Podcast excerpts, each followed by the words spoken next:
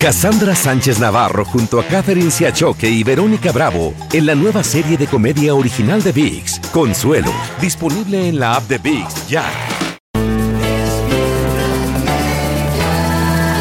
Bienvenidos al podcast con los mejores momentos de Despierta América. Tu show diario de entretenimiento, noticias, entrevistas, consejos útiles y más. Este es el show que le pone alegría, esperanza y buenas vibras a tu día.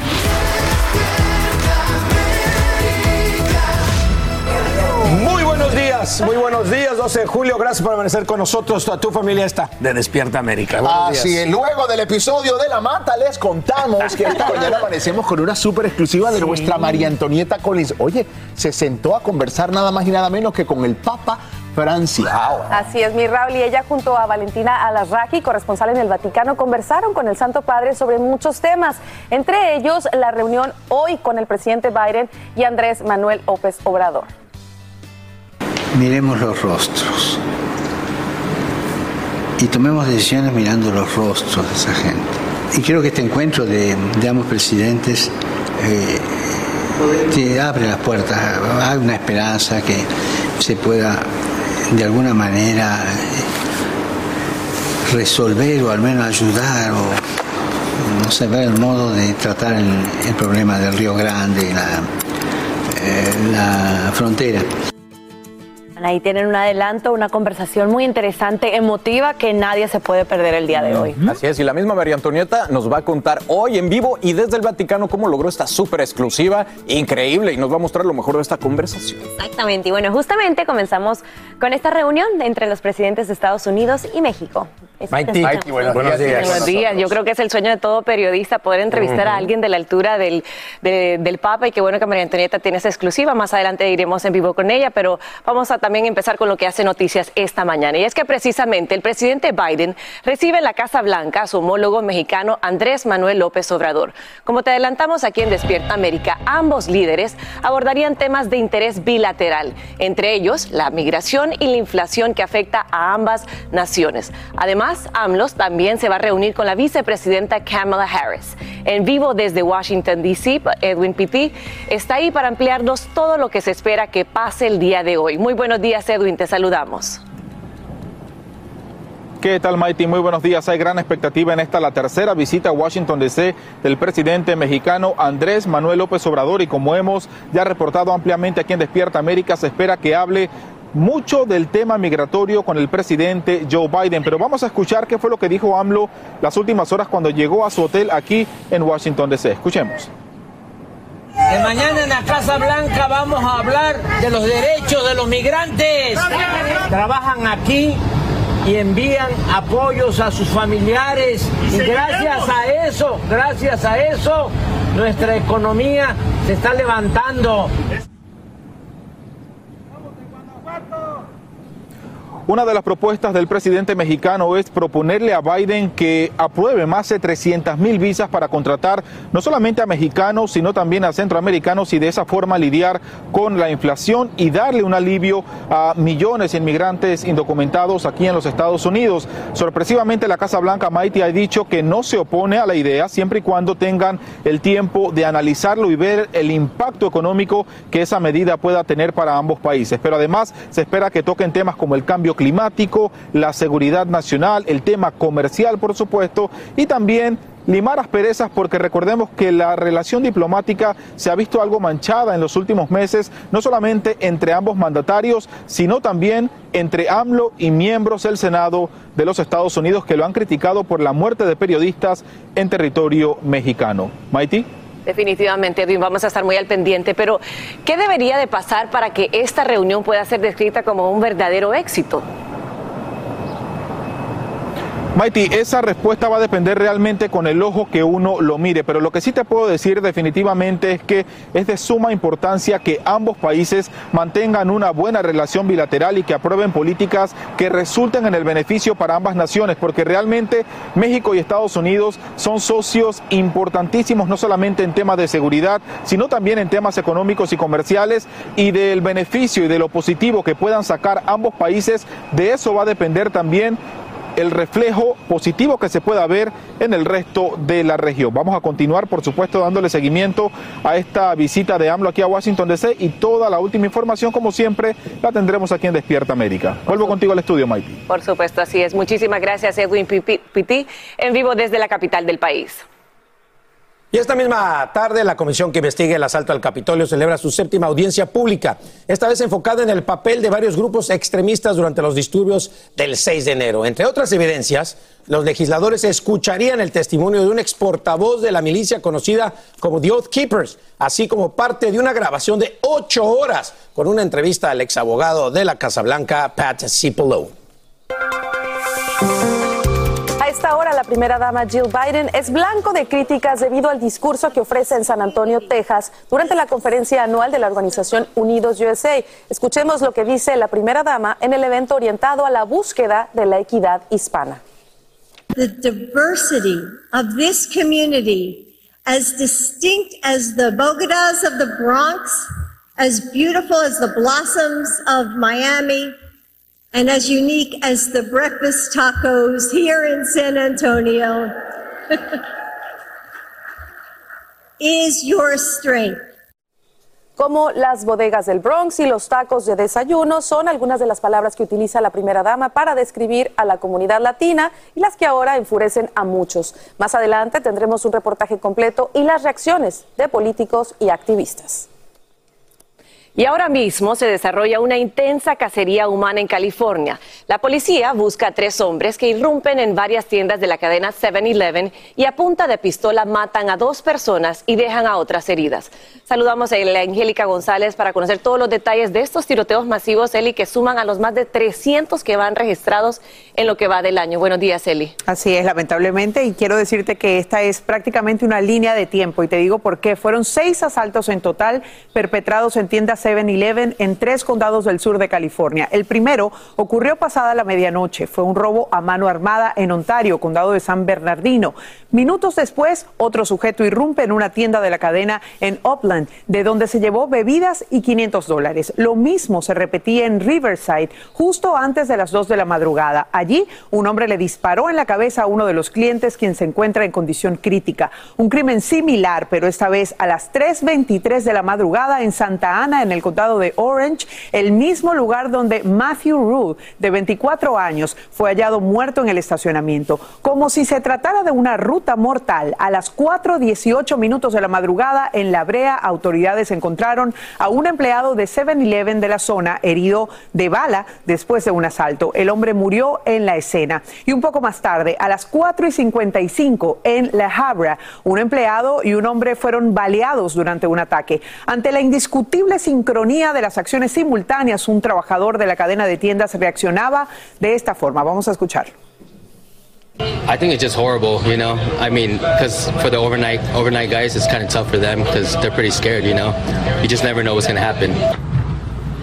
Y bien, a esta hora las autoridades identifican a un individuo que pudiera estar involucrado en al menos tres de estos ataques. Las arremetidas ocurren el 11 de julio o 7-11, 7-11, día en que la cadena cumple 95 años y da a sus clientes bebidas gratis. 7-Eleven dijo en un comunicado, nuestros corazones están con las víctimas y sus seres queridos e informan que colaboran, por supuesto, con las investigaciones. Pero esto se suma a una serie de tiroteos que está de verdad poniendo con los pelos de punta a la gente acá.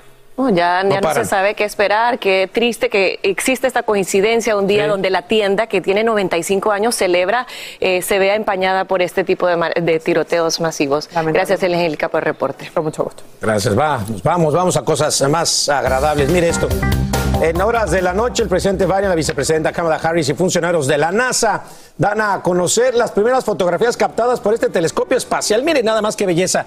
Este telescopio llamado James Webb, la Casa Blanca dice que esta es la imagen infrarroja más profunda y nítida del universo lejano tomada hasta la fecha. O sea, la mejor foto que ha habido. El telescopio tiene el tamaño de una cancha de tenis, fue lanzado hace seis meses y medio y debe recorrer un millón de millas en el espacio. Miren nada más, qué espectacular. Qué belleza. Ahí te das cuenta que de verdad no somos nada. Nada. ¿No? Increíble, qué maravilla. Los avances de la tecnología, pensar si eso lo estamos viendo ahora, en 10, 20 años, todo lo que vamos a descubrir. Te digo que cuando digo no somos nada, que somos un puntito en un universo Es increíble, ¿no? Infinito. Bueno, ¿vamos a jugar béisbol o qué? No, Bueno. Titi me preguntó si me tenía preguntó. Estoy calentando ya. llevar a todas un VIP, un VIP. Eh, bueno, y es pero que vamos a hablar Bad de Bunny. Bad Bunny. Primero, mi Fran, bienvenida de regreso. Gracias. Espero que haya pasado un feliz cumpleaños tu llenarito Ay, sí, que se la queremos pasó tanto. muy bien. Qué bueno, mi Divino. Fran. Oigan, Bad Bunny acaba de confirmar su asistencia a la Semana de las Estrellas 2022 de las Grandes Ligas. Sí, señor, el conejo malo será parte del juego de softball de celebridades MGM Rewards 22 All Star. ¡Wow! Te quedó increíble. Oigan, much. siete latinos serán titulares en este partido de las estrellas que se celebrará en el Dodger Stadium de Los Ángeles este fin de semana. Allí estarán también para los fanáticos Lele Pons y estará Becky G. Así que enhorabuena para todos ellos que siguen jóvenes eh, creciendo, representando a la comunidad latina por Oye, todo lo alto. A mí me invitaron, siete. pero yo no sé jugar softball. Ah, ya. No, que iba a decir, son siete en el roster inicial, pero son en total 27 latinos Imagínate, invitados a todos imagínate. Qué ¿tú quieres ir, Gisu? Claire, me muero por ir, pero no me han invitado todavía. Bueno, que inviten a día, para el próximo, para el 2023. y que inviten a Romariel también para que le ponga sabor y dominicano a la Oye, dominicano y boricua es lo que Para hay. VIP. Te la llevan para el VIP. Como debe ser, les espero la invitación aquí. Muy buenos días, compañeros, y buenos días a todas las personas en sintonía. Pues les cuento que hoy amanecemos vigilando el trópico, porque sí, señores, tenemos lluvia y tormentas en un sistema que todavía es desorganizado al norte del Golfo de México, lo cual estaría afectando los estados de la costa del Golfo,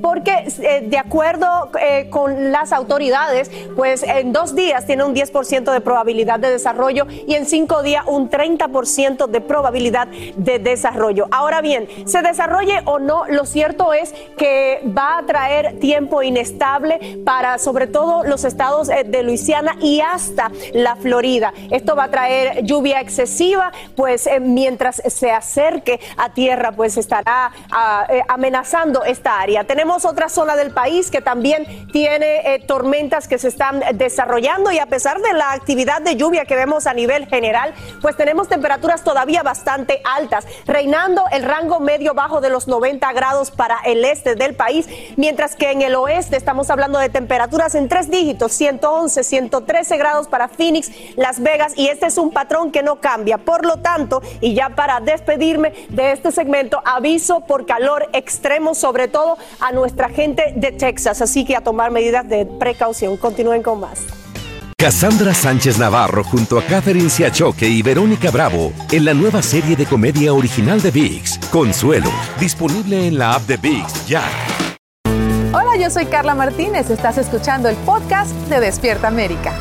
Y todos hemos visto, ¿no? Que los famosos eh, llegan a la cima de su carrera por algún personaje que hicieron, ¿no? Ok. sí, sí. Entonces, ¿pero qué pasa cuando se quedan encasquillados en algo, que no pueden salir, encasillados, perdón, Sí. encasillados en un personaje? O sea, si hiciste algo de mala y de época? repente llegas al súper y te aventan un jitomate porque piensan que sigues Ajá. en el personaje, ¿no? Exactamente, anoche hice un live con los chicos de la herencia y todo el mundo le estaba Oh. gritando a Daniel Vitar como que te odio. Exacto, por la- por- el- Él me estaba diciendo lo opuesto. personaje, a Pedro. Él me estaba diciendo, yo mato gente y me quiere mucho todo mundo. Entonces, al parecer no tanto. Yo no sé, porque yo le leía los comentarios y le decía, la gente está brava contigo. Y no, pero también me aman. Sí, pero pasa que me dices de, de Chabelo en México, que si habla con su voz normal, le dicen, no, háblame con la voz de niño. Así se quedan encasillados. Pero bueno, el punto es que hay un experto de imagen de famosos que se llama Humberto Gutiérrez, que comparte algunos consejos para tomar nuevos riesgos y lograr otros triunfos. Miren qué interesante.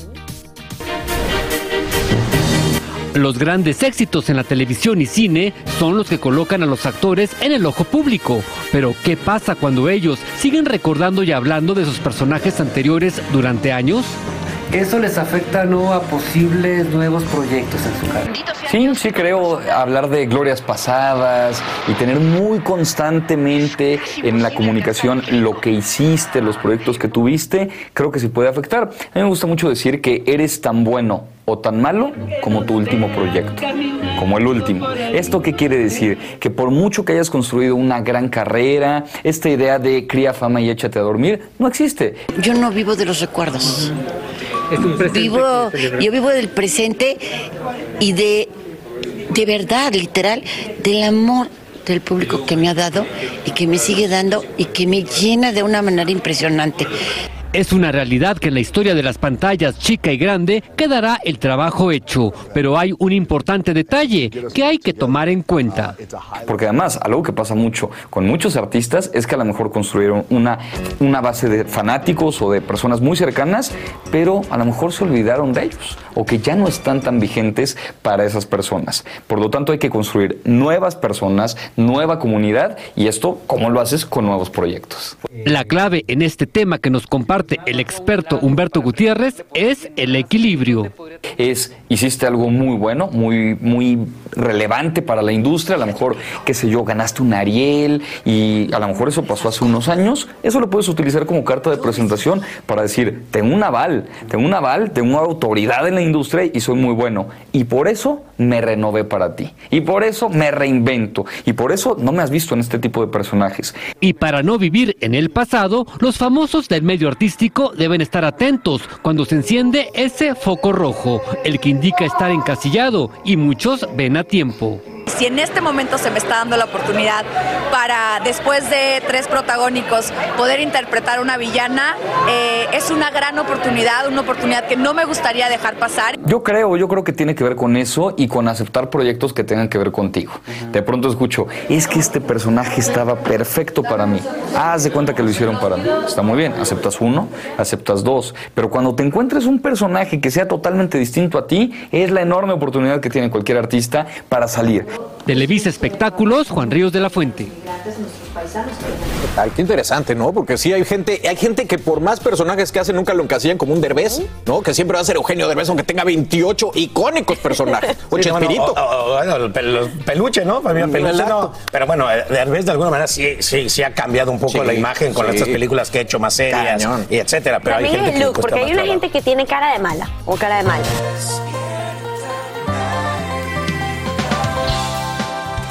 Mañana equipos de bomberos ganan terreno en la lucha para combatir el fuego Washburn. La buena noticia es que autoridades confirman que no se ha perdido ni un secuoya gigante del Parque Nacional Yosemite en California. Un sistema de riego aplicado meses atrás sería la clave para evitar un daño. Pero es importante aclarar que la alerta continúa para las comunidades aledañas y aún no está claro cuándo los residentes puedan regresar a sus hogares. Y en las últimas horas, la administración Biden extiende el TPS para los venezolanos, pero no amplía su cobertura. La prórroga del 10 de 18 meses entra en vigor el 10 de septiembre y finaliza el 10 de marzo del 2024. Este programa de protección temporal humanitario le permitiría a más de 300 mil venezolanos permanecer en el país legalmente, aun cuando no hayan regularizado su situación migratoria. Sin embargo, aquellos que llegaron a Estados Unidos después del 8 de marzo del 2021 no son elegibles. Los hospitales deben realizar abortos durante una emergencia si se puede salvar la vida de una madre. Así responde la administración Biden al fallo de la Corte Suprema que revoca la protección federal a este derecho. Esto mientras por primera vez una compañía farmacéutica pide autorización para vender una píldora anticonceptiva sin necesidad de receta médica. Peggy Carranza nos amplía en vivo desde Nueva York con los últimos detalles. Muy buenos días, Peggy, te escuchamos. Hola, ¿qué tal? Buenos días. Así es, como lo dices, el gobierno del presidente Biden le recordó a hospitales y doctores que deben realizar abortos en caso de emergencias cuando la vida de la mujer está en peligro o en riesgo. Esto como respuesta a la anulación del derecho constitucional al aborto por parte del Tribunal Supremo de Justicia. El recordatorio se hizo a través de una carta por parte del secretario de Salud Javier Becerra que le recordó a los hospitales que se trata de una ley federal que está por encima de leyes estatales y cualquier prohibición al aborto por parte de algunos estados. Eh, según eh, Becerra, de hecho, los hospitales o los doctores que no cumplan, de hecho, con esta ley pueden enfrentar sanciones o multas. En los casos de emergencia a los que se refiere el secretario de Salud son, por ejemplo, embarazos ectópicos, así como problemas relacionados con la hipertensión. Y todo esto ocurre, como lo dices, cuando una farmacéutica francesa está solicitando permiso para vender una píldora anticonceptiva sin receta, esto a la FDA, que ahora debe evaluar esta solicitud. Y es que, como sabes, aquí en el país, para comprar una píldora anticonceptiva necesitas una prescripción médica, ya que se requiere que el médico evalúe la posibilidad de coágulos sanguíneos. Sin embargo, la farmacéutica dice que esta evaluación puede, realizar, puede ser realizada o está determinada por la misma mujer. Por otra parte, hay que recordar que otros países ya venden esta píldora sin receta médica. Se espera que una decisión de la FDA ocurra el próximo año. Pues muchísimas gracias, Peggy Carranza, en vivo desde la Gran Manzana con la última información. Cassandra Sánchez Navarro junto a Catherine Siachoque y Verónica Bravo en la nueva serie de comedia original de VIX, Consuelo, disponible en la app de VIX ya. Continuamos con el podcast más divertido de tu día, Despierta América. Aclarar rumores y abordar temas espinosos como el aborto, la guerra en Ucrania, la migración y los abusos sexuales de la Iglesia Católica. De todo eso y mucho más habla el Papa Francisco en una entrevista exclusiva de Univisión en el que el Santo Padre abre literalmente su corazón como nunca ante nuestra María Antonieta Collins. Estaba seguro que iba a ser una cosa breve. El Papa Francisco abrió la entrevista de dos horas respondiendo y aclarando los rumores de su renuncia. En este momento no siento que el Señor me lo pida. Cuando siento que me lo pida, sí. Y eh, eh, lo de la rodilla me, me asustó en el sentido de bueno, pensar un poquito cómo va a ser tu futuro ahora, ¿no? Gracias a Dios eh, se está mejorando, ahora puedo caminar, pero el viaje al Congo no lo pude hacer, ciertamente, ¿no? porque no me daba. Ahora, después, 20 días después, me ha dado este progreso. Pero nunca se me ocurrió renunciar hasta el día de hoy, ¿no? ¿Y cómo termina esto? Una pregunta llevó a otra. El papado emérito legado de Benedicto XVI. Dado el momento, él no sería llamado Papa emérito, sino obispo de Roma emérito, un cargo que sustenta con honor en sus deberes papales. ¿Se seguiría vistiendo de blanco? ¿Se quedaría en el Vaticano? ¿Se iría para Argentina? Eso no, seguro que no. ah, no se quedaría. No, no, no, no. ¿Se iría para, para Argentina? ¿Se iría? No, soy obispo de Roma. Soy el obispo emérito de Roma en ese caso. ¿A San Juan de Letrán? Puede ser. Puede ser. Ahí a confesar a una iglesia. Aunque en sus previsiones estaría algo insalvable. Si yo sobrevivo a la renuncia, eh, porque puede ser que me muera antes de renunciar, ¿no? Si yo sobrevivo, sí. Esperemos. Que esperemos que no. Eh, si sobrevivo, me gustaría una cosa de ese tipo. También hay que ver cómo, ¿no? Porque si uno termina bastante destruido o con las neuronas un poquito fuera de sitio, mejor que no haga nada de ese quietito. Habló de la guerra en Ucrania y del por qué no mencionar a Rusia ni a Putin con su nombre. A mí me gusta más hablar de, la, de las víctimas que de los victimarios. Y hablo de, de un país que es agredido, que, que hay cosas que la estamos leyendo salvajes. Y bueno, ya se sabe quién lo hace, ¿no? ¿Para qué seguir acusando? Ya se sabe. ¿no? Es una manera de dejar la puerta abierta a la conciencia de la persona. ¿Qué piensa sobre un presidente católico que pide se legalice el aborto en los Estados Unidos? Lo dejo a su conciencia y que él hable con su obispo, con su pastor, con su párroco sobre esa incoherencia. Hijo y nieto de inmigrantes siente el drama de la frontera de México y los Estados Unidos y qué decirle a los padres de los niños que cruzan solos la frontera, algo que le duele. Yo no sé qué les diría, eh, probablemente los agarraría la mano y les los abrazaría y, y a ver qué me dicen ellos. Yo no me atrevo a decirle nada realmente porque es un drama muy grande. Me viene a la mente salvar la cría, ¿no? Eso es muy, muy, muy animalesco, ¿no? Es un papa pendiente de todo, de la reunión de los presidentes de México y los Estados Unidos en Washington, por los que pide para que encuentren una solución. Miremos los rostros y tomemos decisiones mirando los rostros de esa gente. Y creo que este encuentro de, de ambos presidentes eh, te abre las puertas, hay una esperanza que se pueda de alguna manera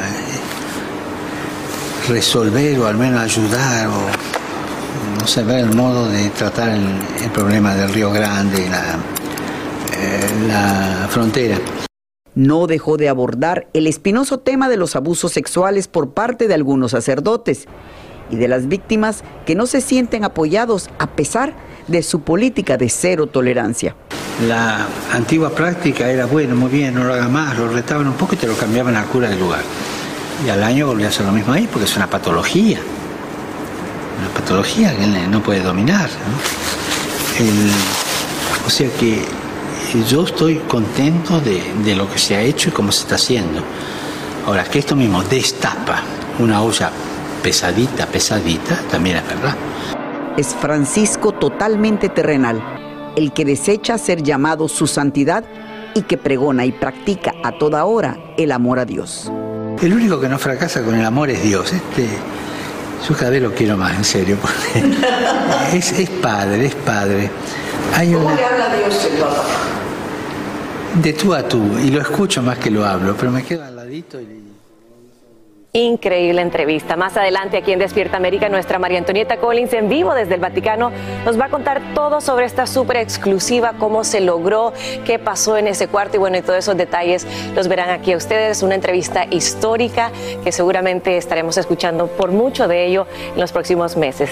Pero también tenemos que escuchar qué nos espera la, eh, depara la madre naturaleza, así que vamos con nuestra querida Rob Mariel. Calor, calor y más calor. Así es, y de hecho, quiero comenzar dando los buenos días a nuestra gente en Nueva York. En vivo, en esta hora tienen 76 grados de temperatura. Imagínense ustedes, a esta hora 76 grados que nos espera durante la tarde. Asimismo, quiero saludar a nuestra gente de Filadelfia que tienen 71 grados de temperatura. Estas son las eh, mínimas que se están registrando durante esta mañana. Nuestra gente en Raleigh 73 y tenemos ahora mismo en Atlanta 72 grados de temperatura y un cielo mayormente nublado para nuestra gente en Miami con 81 grados. Y quiero mostrarles cómo nuestro mapa de temperaturas nos indica que una gran parte del país se encuentra con esas temperaturas por encima de la media, unos 15, 25 grados. Por lo tanto, tenemos que tomar medidas de precaución. Donde ven que se forman esos naranjas en nuestro mapa es donde precisamente las temperaturas están más altas. Y para que lo pongan en perspectiva, durante las últimas 24 horas se han registrado temperaturas eh, por encima de lo normal, las máximas en 102, 115, 111 grados. Luego vengo con más detalles acerca de estos avisos de calor extremo que se expanden por gran parte del país. Continúen con más.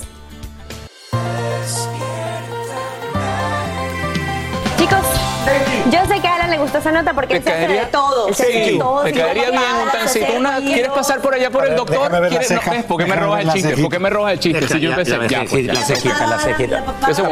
Ay, la papá, ya me lo operé. No, ya eso, ya eso ahí he echado más bisturí ¿Otra que. Espérate otra vez. Oye, de ahí hay de todo, pero bueno, se ve bien que es lo importante. El hombre se ¿Quieren ve como de 55. Ah, no. ¿Qué hay cuando quieras? Dice Francis. Adelante, el reloj, por favor. Vámonos, mi Francis, por favor, Juancho. Finalmente no hubo milagro. Tenía que México golear a la selección de Estados Unidos femenil, lo cual pues no iba a suceder.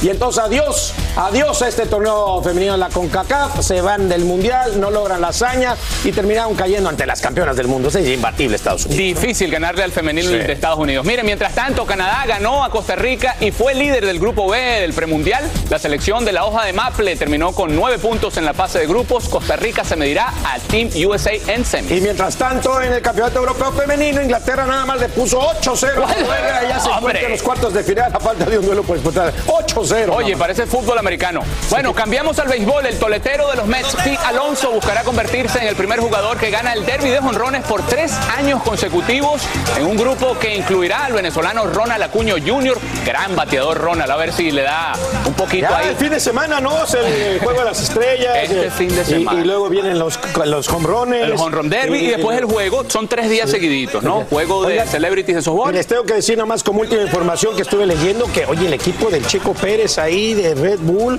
con el tema este de Max Verstappen y lo del choque de Checo Sí. Pérez, le están echando un poco la culpa a Checo, le están echando, o sea, empieza a haber diferencias ahí en el, en el equipo. Ojalá que no pase a mayores, porque bueno, este resultado no le acumuló puntos a, a Checo y al equipo, por supuesto, pero, pero le estaban echando la culpa que a Checo, que porque se metió en esa curva que no debería, y luego le están echando la culpa al otro, etcétera. Pero bueno, a ver qué pasa para Viene semana tras semana demostrando que viene mejorando cada vez, que viene apoderándose y muchas veces hasta primero que su compañero Verstappen. ¿no? Entonces, no vengan ahora con que con un Ojalá que no haya ningún tipo de problema. Eh, le ponemos platicas al Honron Derby porque Ronald Acuña va a ganar.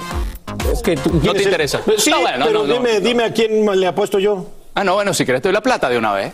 No, no, dime. Ah, bueno, está bien. Después hablamos de eso. Andas, andas un poco rarito, oye. No, no, no, es que, es que no me gusta cuando de verdad te pones a querer. Bueno, Alex. Gracias por continuar con nosotros aquí en Despierta América. Y bueno, comentábamos de este homenaje que se le hace a Silvia Pinal porque a sus 90 años, vaya que ha demostrado ser gran actriz y muestra de ellos que en cada entrevista que le piden los periodistas, bueno, se detiene a atenderlos, bromea con ellos, la mejor disposición. Es un ícono. Un ícono definitivamente. Y bueno, nuestra querida Silvia platicó de todo. A la Ujú. salida de este homenaje que se les rindió en la icónica estación de comunicaciones, ayúdame con... ¿La XW? XEW en la Ciudad de México. Y allí, bueno, ella habló de esta estrecha relación que mantiene con su Sí, nieta. sí, miren lo que va a decir, ¿eh? De esa ¿no? relación, miren, miren lo que va a decir. Ya, ya, ya, con, me cuesta trabajo, ¿eh? Porque siempre se las hace de mí. Ay, abue, no puedo, pero es bueno, sí, abue. No, es una linda chiquita. Una linda chiquita es como llama Silvia Pinal a su nieta Frida Sofía, de quien confesó ambas mantienen una comunicación a pesar de que no es bien visto por su familia. ¿Ha podido platicar con ella? ¿Ha podido platicar con Frida Sofía, señora? Sí, hombre, claro. Sí, cómo no. Hablamos ella y yo en secreto. Porque ahí estamos, estamos faltando al, al consuelo, ¿no? Así estamos. Estamos muy sanas, muy jovencitas, muy bonitas, con, con, re- con recados, con recados muy bonitos. todo, todo está muy bien. Así fue como pudimos platicar con la gran diva del cine de oro en la radio XCW en México, donde inició su carrera como actriz.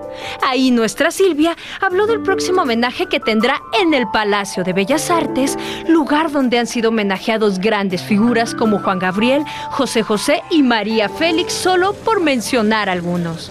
Espero que sea algo bonito, porque pues es una, es una, una, una, ¿cómo te diré? Es una, una cosa imposi- imposible de repetir. Eso es una belleza, un regalo maravilloso y no pido más. No pido más porque ya pedir más sería una grosería. Lo recuerdo para toda mi vida. Muchas gracias, los que me han ayudado y yo desde el corazón se los regreso. La actriz mostró feliz una playera que lleva su rostro, misma que le regaló un programa de televisión donde fue invitada especial para ser homenajeada. Aquí está el regalito ese que me hicieron. Trabajo de... Me encanta que me digan diva. Diva. mi trabajo Mi trabajo me ha costado. Ay, bonita, bonita Silvita. Muy hermosa. ¿Cómo se, cómo Ya, ya. se siente de, reci- de recibir este homenaje, doña Silvia? ¿Cómo se siente? Me siento, me siento con dos nachas. Con ese sentido del humor, Silvia demostró lo sana y feliz de poder atender a cada entrevista que le piden los medios de comunicación. En Ciudad de México, Guadalupe Andrade, Despierta América. ¿Cómo se siente? ¿Cómo se siente? Pues con mis dos pompitas. Pues con mis dos nachas todavía Claro. sigue. Tan bonita. Oye, y sí es una diva, ¿eh? Y sí es una diva, me encanta. Sí sorprendió Y su diciendo trabajo. que tiene eh, Una comunicación relación secreta ahí, con sí. Sofía. Uno Pues, ¿cómo pensaría no? que no, pero en verdad no importa de los líos, como dicen en República Dominicana, que uno arme fuera, siempre con los abuelitos. O un sea, claro, por supuesto. Malo fuera que se enojaran que tiene relación al revés. Está padrísimo que tengan esta Sí, relación. Oigan, y qué bueno que hacen esos homenajes en el Palacio de Bellas Artes en vida.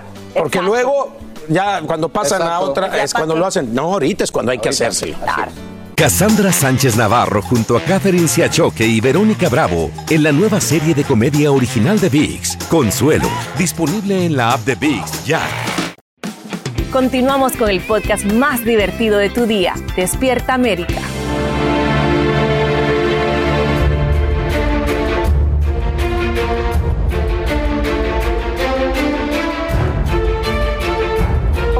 Hemos venido contando esta mañana, nuestra María Antonieta Collins, junto con la periodista Valentina Alarraqui, corresponsal en el Vaticano, entrevistaron en exclusiva para Univisión al Papa Francisco. Un encuentro histórico y para hablar precisamente de eso vamos a conectarnos en vivo con ellas que se encuentran en Roma, Italia. Y bueno, primero que todo, felicidades María Antonieta y Valentina, qué orgullo que sean ustedes dos unas pioneras en todo lo que tiene que ver con la materia del Papa para que tuvieran esta conversación que ha sido espectacular. Dijiste bien, Maiti, Carlita, eh, Valentina, ya ustedes la presentaron. Valentina es la heroína de las aventuras papales desde las empanadas que, que llevamos hace años, tantas cosas, tantos años. Y empleaste el- la palabra correcta, fue una conversación, ¿no, Valentina? Totalmente. Dos horas, pero conversación. Bueno, pero antes, antes, ayer, ¿cómo se convulsionó todo? Terrible. Terrible, era la tarde. Ahí están las fotos. Están viendo ustedes estas fotos de, de nuestro encuentro previo. Eh, ya eso era al, al- al- al terminar la entrevista. Pero bueno, déjenos contarles que Europa se empezó a convulsionar porque América empezó a, a retransmitir algo, Valentín. Sí, un tuit de- del supuesto presidente de la Conferencia Episcopal Alemana diciendo, anunciando en alemán que el Papa Benedicto, Papa Emérito, había fallecido. Y a partir de ahí, bueno, se armó la de... La de Dios, dijeron. Caso de decirlo. Y, y bueno, me despertaron, nos despertaron a todos y yo no retuiteo nada hasta que no me confirme el Vaticano algo, lo que sea. Y desperté a medio Vaticano, no sabían nada, dormían, bueno, estuvieron investigando, todos nos pusimos a investigar y resultó que era una cuenta de Twitter falsa de un periodista, supuesto periodista italiano, que ya había matado, entre comillas, al Papa Emérito en tres ocasiones, con tres cuentas falsas diferentes. Bueno, dos más, la de ayer tres. Y, y bueno, afortunadamente el Papa Emérito sigue en el monasterio, Mater Ecclesia ya dentro de los jardines del Vaticano. Afortunadamente. Bueno, y les vamos a contar que el Papa lo ve a menudo, que le lleva a los nuevos cardenales, pero antes queremos decirles que fue una entrevista la que tuvimos. Llega temprano, sin ayudantes, eh, totalmente, diríamos, en México campechano, es decir, hablando muy sencillo. ¿Y cómo empieza todo, Valentín? No, la verdad es que él estaba, se vio encantado desde el primer momento, llegó con su bastón, un poco de dificultad para caminar. Bueno, y enseguida obviamente empezamos a hacer nuestras preguntas, la salud, la renuncia, a ver, un poco de todo. Empezamos con la salud. Empezamos exactamente con la salud, tema de, de las últimas semanas.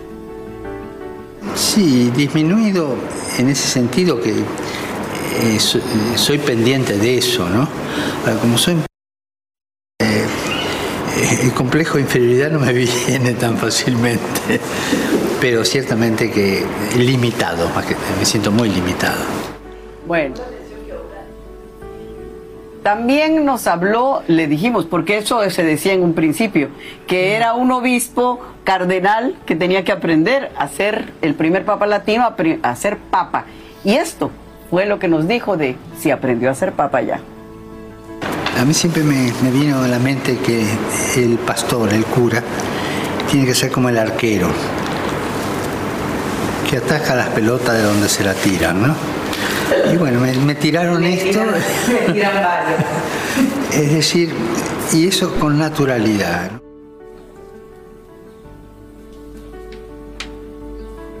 Y bueno, eh, le hicimos una pregunta que el Papa Francisco dijo que nadie le había hecho sobre los demonios, los diablos que pueden meterse en el corazón, en la mente de un Papa. Y esto es lo que nos contestó. El Papa es un cristiano y es un humano, y por lo tanto eh, tiene que mirar bien lo que le pasa adentro, ¿no? Si no termina siendo una calle por donde pasa todo el mundo y vos no te das cuenta de lo que te pasa. A los demonios que más le tengo miedo es a los demonios e- educados, son los peores. Que no gritan, son muy amables, golpean, tocan el timbre, permiso, y se van metiendo como inofensivos y después te tomaron posesión de la vida. Hay que tenerle miedo a los demonios educados. Fíjate que tiene su filosofía al hablar así. Sigue siendo un párroco, el párroco de la iglesia de, o un pastor que habla con ese lenguaje tan popular y que, que entendemos. Pero, pero, está pendiente de todo lo que sucede, especialmente cuando hoy se reúnen en Washington el presidente mexicano Andrés Manuel López Obrador y el presidente Biden. Y él está siguiendo esa reunión y esto es lo que les diría. Los problemas humanos, los dramas humanos tienen rostro. Y a veces miramos el lugar donde están los dramas humanos, la frontera o los intereses lícitos, no los lícitos, de una parte o de otra. Miremos los rostros y tomemos decisiones mirando los rostros de esa gente. Es que hay también sinvergüenzas, los hay, los hay, en toda la familia, los hay. Pero miremos los rostros sufrientes ese papá que, que para cruzar la nena los agarró la corriente y se fue con la corriente. Rostros de hombres y mujeres que se juegan para sobrevivir, para salvar la cría. No son locos. Él sabe, pidió algo, ¿no? Les dijo. Sí, sí. Mm, ¿En qué sentido? Al presidente López Obrador le dijo que vean esos rostros. No, no, que vean los ojos, claro, pero que piensen sobre todo en las personas, porque cuando se habla de inmigración no se habla de números, se habla de personas. Y él quiere que vean los y rostros. que se vean los rostros y los ojos de las personas. Y que tomen una decisión mirando los rostros. Exactamente. Bueno, y Valentina, a ver, diles tú qué pasó en la entrevista que menciono yo. No, no, no, bueno, también era el, el cuando el Papa le habla al padre Jorge Mario Bergoglio, cuando, cuando es uno y cuando es otro, y lo que nos sorprendió mucho es la parte íntima suya, cuando él piensa en su familia, y nos reveló lo que no sabíamos, pues, de una hermana cercana que está en el hospital. Esto es lo que dijo. Cuando eh, tocan cosas de familia, sobre todo, por ejemplo, en este momento mi única hermana no le está pasando bien, está internada eh, de urgencia por un problema pulmonar, una pulmonía y qué sé yo, que eso a mí me, me conmueve mucho, eso. me toca las cosas de familia en ese aspecto. Puedo acá con los tíos que están en, en Piamonte, que también eh, hay calor de familia, ¿no? Son piamonteses, lo de la hermana, pero tú le viste que los ojos se le aguaron. Sí, sí, sí, hubo momentos de conmoción. Ay, de su sí. parte. Bueno, y aparte de emoción, esta emoción tiene que ver con Despierta América, porque yo menciono un nombre al hacer una pregunta, Concha Alfonso, ¿y qué? ¿Sí o no? El Papa quedó sorprendido porque no sabía de qué iba, pero fue muy emotivo. Ahora fíjese, le voy a contar algo. Hay una exiliada cubana, se llama Concha Alfonso, y me dijo cuando supo, había muy pocas personas que venía yo a verlo, que le dijera a usted gracias. Cuando usted dedicó el año de la misericordia, gracias a usted, no solo aprendió a tenerla más, sino a perdonarse y a perdonar mucho. Y esto me viene a la cabeza. Concha Alfonso, es el año de la misericordia, pero usted en la nueva constitución habla de la caridad. ¿Está pensando eh, le- hacerle una figura legal a la caridad? La caridad es cercana, el amor es cercano. El amor por, por telégrafo no funciona. El amor siempre es ese. Y la dinámica del amor te lleva a acercarte al otro.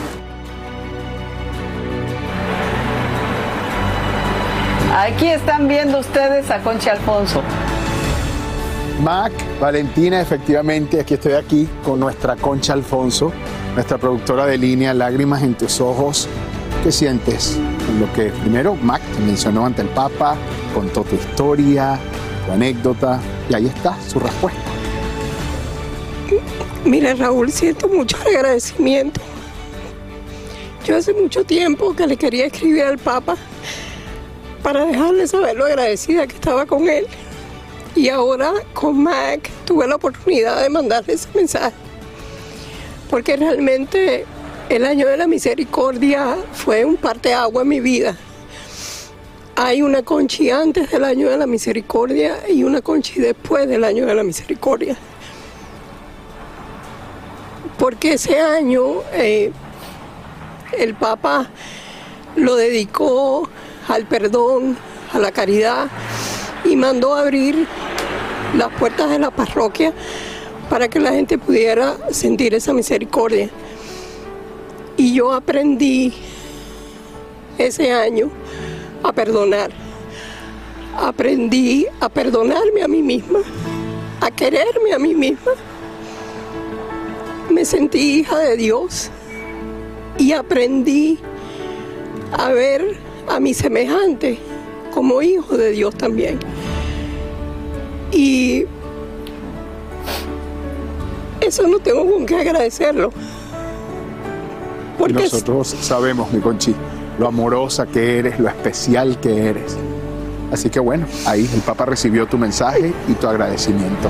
Y les agradezco mucho a Mac y a Valentina por, por haber llevado. Gracias. Ese pequeñito mensaje, pero que para mí significa mucho. Y lo tengo en mi corazón. Es todo tuyo, Conchi. Eso es todo tuyo.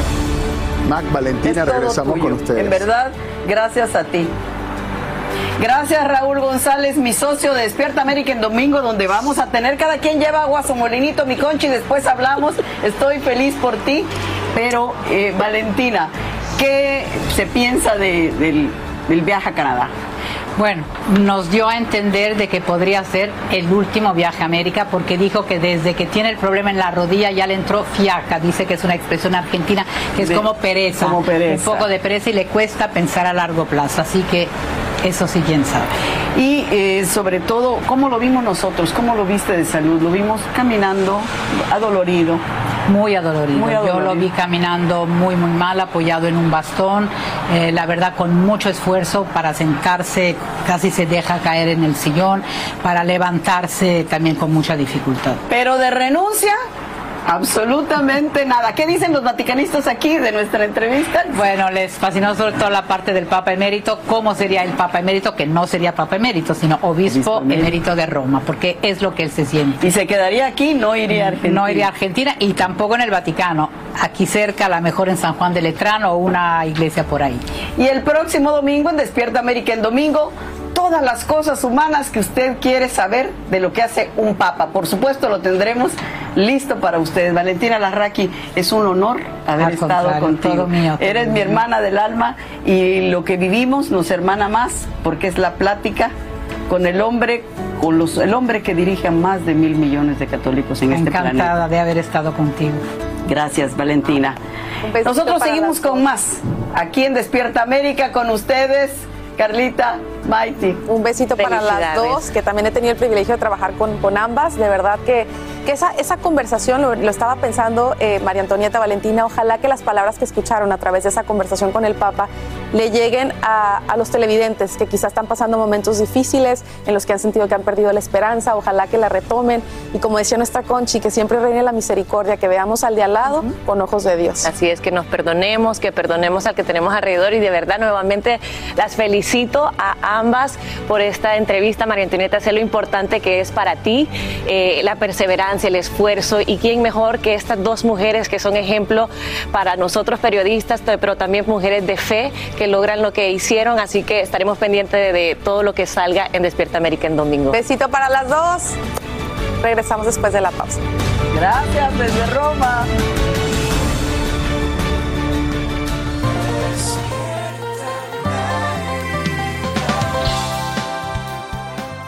Impresionante también fue la noticia que hizo la primera dama y es que precisamente esta mañana le hemos estado informando sobre las fuertes críticas que ahora recibe la primera dama Jill Biden al utilizar frases como las bodegas y los tacos de desayuno para describir a la comunidad latina. Y lo hace durante la conferencia anual de una importante organización hispana que en esta oportunidad se lleva a cabo en San Antonio, Texas. Lo que para muchos sería un sin querer queriendo, como diría el chavo del 8, para otros es lamentable. La Angélica González nos muestra lo que pasó y, por supuesto, las reacciones.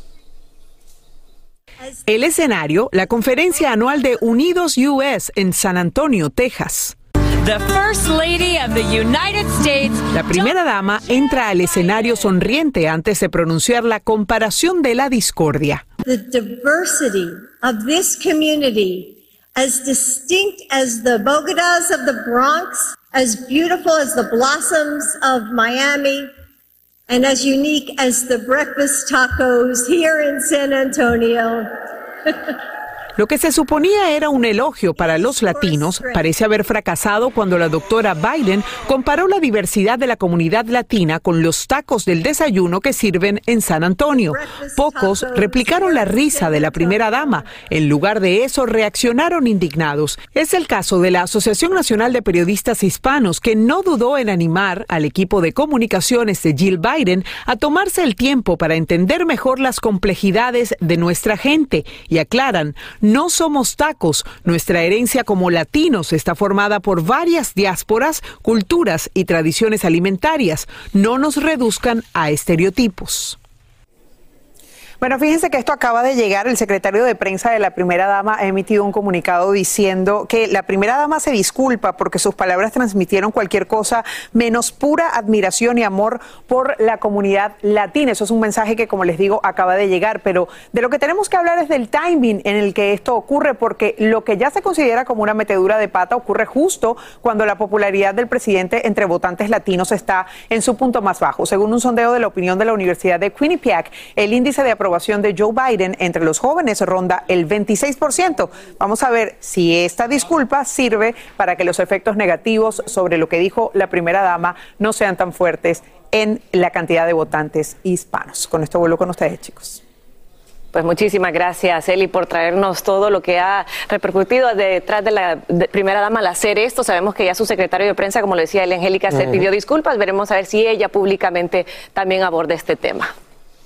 Cambiando de tema finalmente y después de recibir fuertes presiones, legisladores de la Casa de Representantes de Texas acuerdan publicar un nuevo video de vigilancia de la masacre en la escuela de Uvalde. Las imágenes, mire esto, mostrarían la inacción de agentes de policía quienes esperaron más de una hora para ingresar al salón de clases. Escuchemos las declaraciones del gobernador tejano.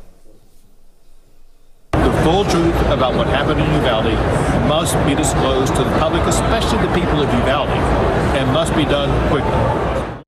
Por ahora toca esperar para analizar el video que aún no tiene fecha de fija de publicación. Es que el comité de investigación planea reunirse primero, por supuesto, con los familiares de las víctimas fatales de este tiroteo. Tienes que hacer más que eso. Así interrumpe Manuel Oliver al presidente Biden mientras este promociona la primera legislación bipartidista sobre el control de armas aprobada en el Congreso en casi 30 años. Manuel le habla al mandatario ante cientos de afectados reunidos en los jardines de la Casa Blanca. Su hijo Joaquín murió en el tiroteo de Parkland, Florida, en el 2018. Para saber por qué lo hizo, esta mañana aquí en Despierta América conversamos con él, con Manuel Oliver, que se encuentra en vivo desde Washington, D.C. Muy buenos días, Oliver, ¿cómo estás? Muy bien, gracias por la invitación. Oliver, gracias por acompañarnos una vez más. Ante la imparable ola de masacres que azota nuestro país, el presidente Biden firma una ley bipartidista de control de armas que incluye verificación de antecedentes para los compradores más jóvenes, proporciona millones de, para servicios de salud mental y también brinda un incentivo estatal para aprobar las leyes de bandera roja. ¿Es esto suficiente? No, por supuesto que no, y, es, es, válido, es una, es una eh, ayuda, un grano de arena, pero em, yo veo la violencia de las armas que a veces subestimamos la manera de, actuar. En, en, este caso, con lo que pasó ayer, pues es obvio que estamos tratando de resolver una epidemia que, que asesina más de 45 mil personas al año con unos paños calientes. ¿no? Eh, eso a mí me ofende, me, me, me, parece que dejo de ser leal con Joaquín y con todas las víctimas al no alzar mi voz y decir lo que pienso. El presidente Biden me conoce, él sabe que yo eh, voté por él y lo ayudé en su campaña. Dice que esto no es nada, ni, ni, esto dejó de ser republicano o demócrata para mí hace mucho. Esto es un problema ético y cada vez que yo tenga chance de dar mi opinión, la daré. Claro, y lo hemos visto en varias ocasiones, inclusive en el aniversario luctuoso de toda esta tragedia en Parkland. Tú estuviste ahí en la Casa Blanca y precisamente quiero hablar de eso. Ayer era como una celebración de esta ley bipartidista y quiero que veamos qué fue lo que pasó. Can make meaningful progress on dealing with gun violence. Because make no mistake, sit down, you'll hear what I have to say. If you think. Been trying to tell you this for years. Let him talk. Let him talk. No one, okay? Because make no mistake about it, this legislation is real progress, but more has to be done. Oliver, ahí lo estamos viendo. Tú le expresaste tu descontento al presidente, le gritaste, tenemos que hacer más, tiene que hacer más. ¿Qué le pides al presidente? Le pedí ayer una cosa muy puntual y muy fácil. Quiero que la gente entienda que para que el presidente abra una oficina, oficina de Estado, que solo se dedique al, al, control eh, de la violencia por armas, eh, con un director, como existe en otras oficinas. Eh, eso ayudaría muchísimo. Y eso es una decisión del presidente. Eso no requiere ni siquiera una orden ejecutiva. Es una decisión el presidente se ha negado a hacer esto por alguna razón, la, desconozco. Y ayer se lo reafirmé. Le enviamos una carta al principio de la semana avisándole que queríamos esto, no solamente yo, sino varios grupos en el movimiento eh, que, trata de luchar eh, contra las armas en este país, el daño que hace. Y, y cuando uno es ignorado y uno es el que está afectado directamente por el dolor, pues eso requiere una medida eh, que no necesariamente va a ser la más cívica. Y eso fue lo que pasó ayer. ¿Y qué pasó después? Te sacan del evento e inclusive creo, de acuerdo a la Secretaría de Prensa de la Casa Blanca, que sí hubo una reunión con el presidente, que sí lograste hablar con él. ¿De qué platicaron? ¿Quedaste satisfecho? No, fíjate, ahí eh, te voy a eh, relatar exactamente lo que sucedió. En primer lugar, el presidente dice déjenlo hablar. Eso está en el video que tú acabas de mostrar, eh, cosa que no hizo la seguridad. en segundo lugar, se ve a la gente aprobando lo que yo dije. Eh, normalmente cuando uno interrumpe un discurso, pues es abuchado. Ese no fue el caso. Eh, o sea que allí había más personas que estaban pensando lo mismo que yo. De ahí me escoltaron hasta afuera y me tuve que salir del evento, cosa que yo entiendo porque me salió el protocolo. ¿no? no me siento mal por eso. Siento mal cuando un asesino se mete en una escuela. Pero eso es un detalle que ni siquiera me interesa. Eh, hubo una información falsa de que yo me reuní ayer con el presidente Biden en la mañana eh, y la Casa Blanca se retractó luego y dijo que, esa información no era cierta. Entonces, esa es la situación a, hoy. Eh, yo volvería a hacer esto en cualquier momento, no me arrepiento y para eso claro. estoy aquí. Claro, y yo creo que tú eh, lo has tomado como tuyo y no es para menos el abogar por todas estas víctimas inocentes que han morido por estas masacres y yo te agradezco muchísimo para, por haber estado aquí con nosotros como siempre lo haces y ojalá que se dé ese encuentro con el presidente y puedas cara a cara hablar y se pueda resolver porque no vale la pena ni una muerte más a manos de estos tiroteos masivos. Muchísimas gracias por acompañarnos esta mañana desde Washington, D.C. Muchas gracias. Que pasen un buen día. Buen día. Y cambiamos de tema porque ahora mismo la administración Biden analiza ofrecer otra dosis contra el coronavirus a todos los adultos. Una de las posibilidades sería la expansión de las segundas vacunas de refuerzo a todas las personas menores de 50 años. Esto ante una nueva ola de contagios y las últimas variantes del virus que están enviando a más personas al hospital. Desde Nueva York, Blanca Rosa Vilches tiene toda la información. Las cifras oficiales hablan de 100.000 nuevos casos al día, pero la ausencia de los que acuden a los centros oficiales para detectar el virus hace temer que el número podría ser mucho mayor.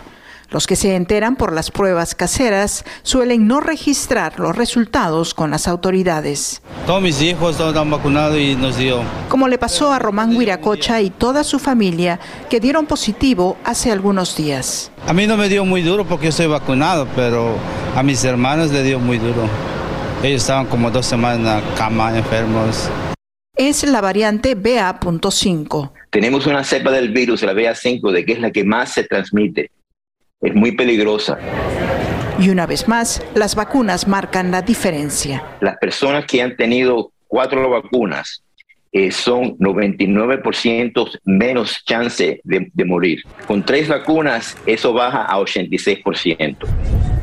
Además, los expertos atribuyen el incremento de los casos a que no se usan las mascarillas. Y si usted va, por ejemplo, a la iglesia, si va a una reunión familiar, si va a viajar en transporte público, debe de usar la mascarilla.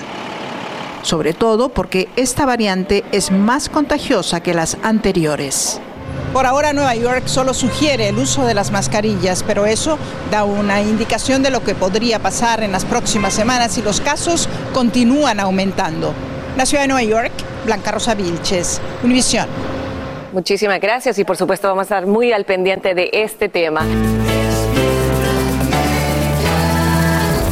Así termina el episodio de hoy del podcast de Despierta América. Síguenos en Euforia, compártelo con otros, públicalo en redes sociales y déjanos una reseña. Como siempre, gracias por escucharnos.